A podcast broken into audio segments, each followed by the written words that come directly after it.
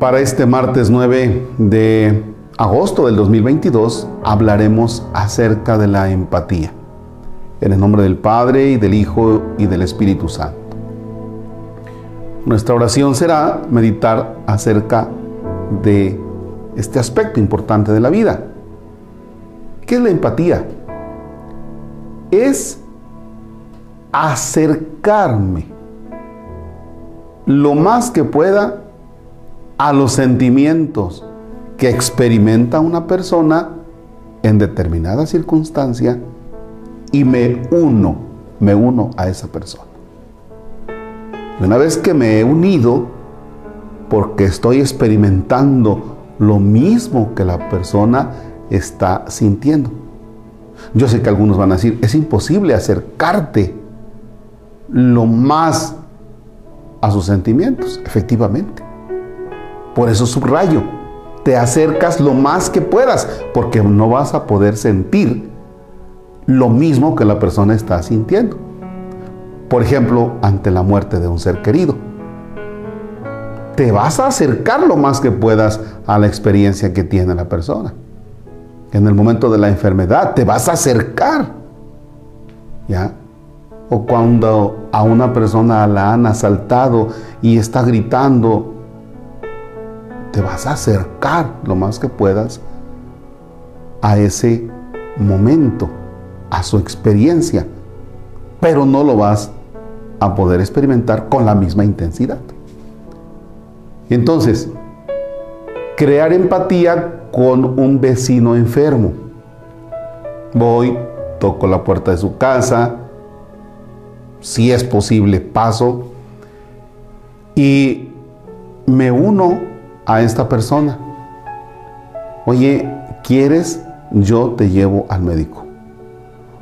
Ya sea que hoy fue tu descanso, ya sea que pediste el día para ir con él. Imagínate pedir el día para acompañar a tu vecino enfermo, llevarlo al médico. Tal vez es por sus medicamentos, no con tu dinero. Tal vez él te dé el dinero, pero porque él no puede ir a comprarlo, ¿no? Cuando fallece una persona, que acompañas al otro para que saque el certificado de defunción, que le acompañas, por ejemplo, para que, no sé, vea lo del panteón, ya.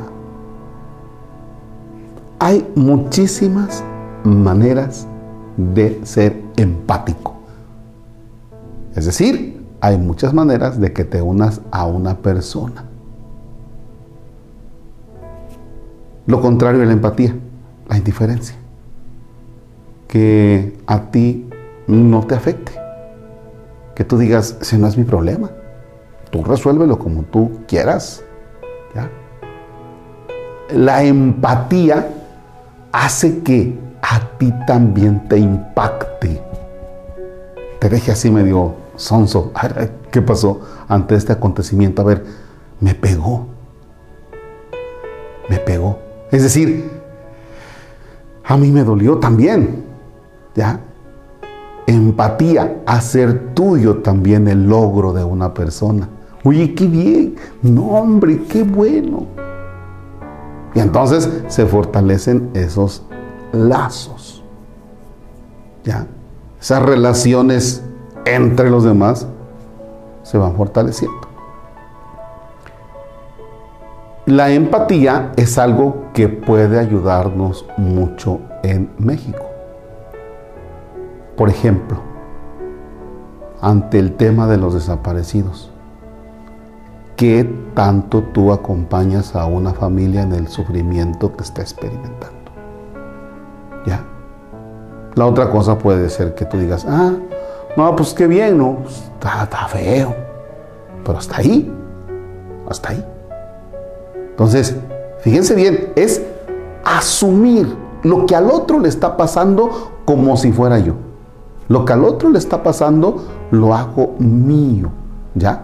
Entonces, eso nos puede ayudar muchísimo porque lleva a la persona a no sentirse desamparada, a no sentirse sola la persona sino que sabe que cuenta contigo, que tú respaldas.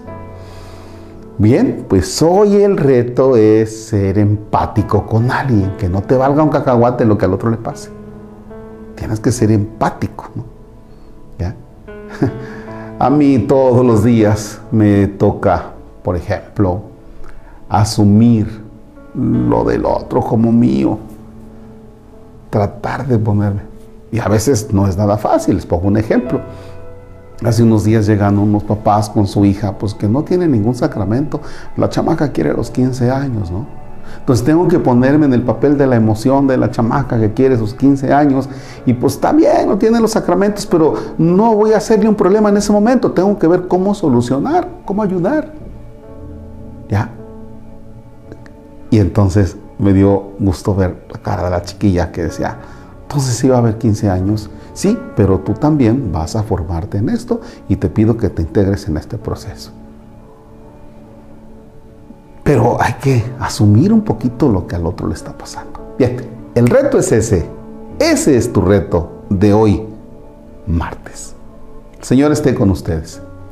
La bendición de Dios Todopoderoso, Padre, Hijo y Espíritu Santo descienda sobre ustedes y permanezca para siempre. Que tengan excelente martes. Gracias.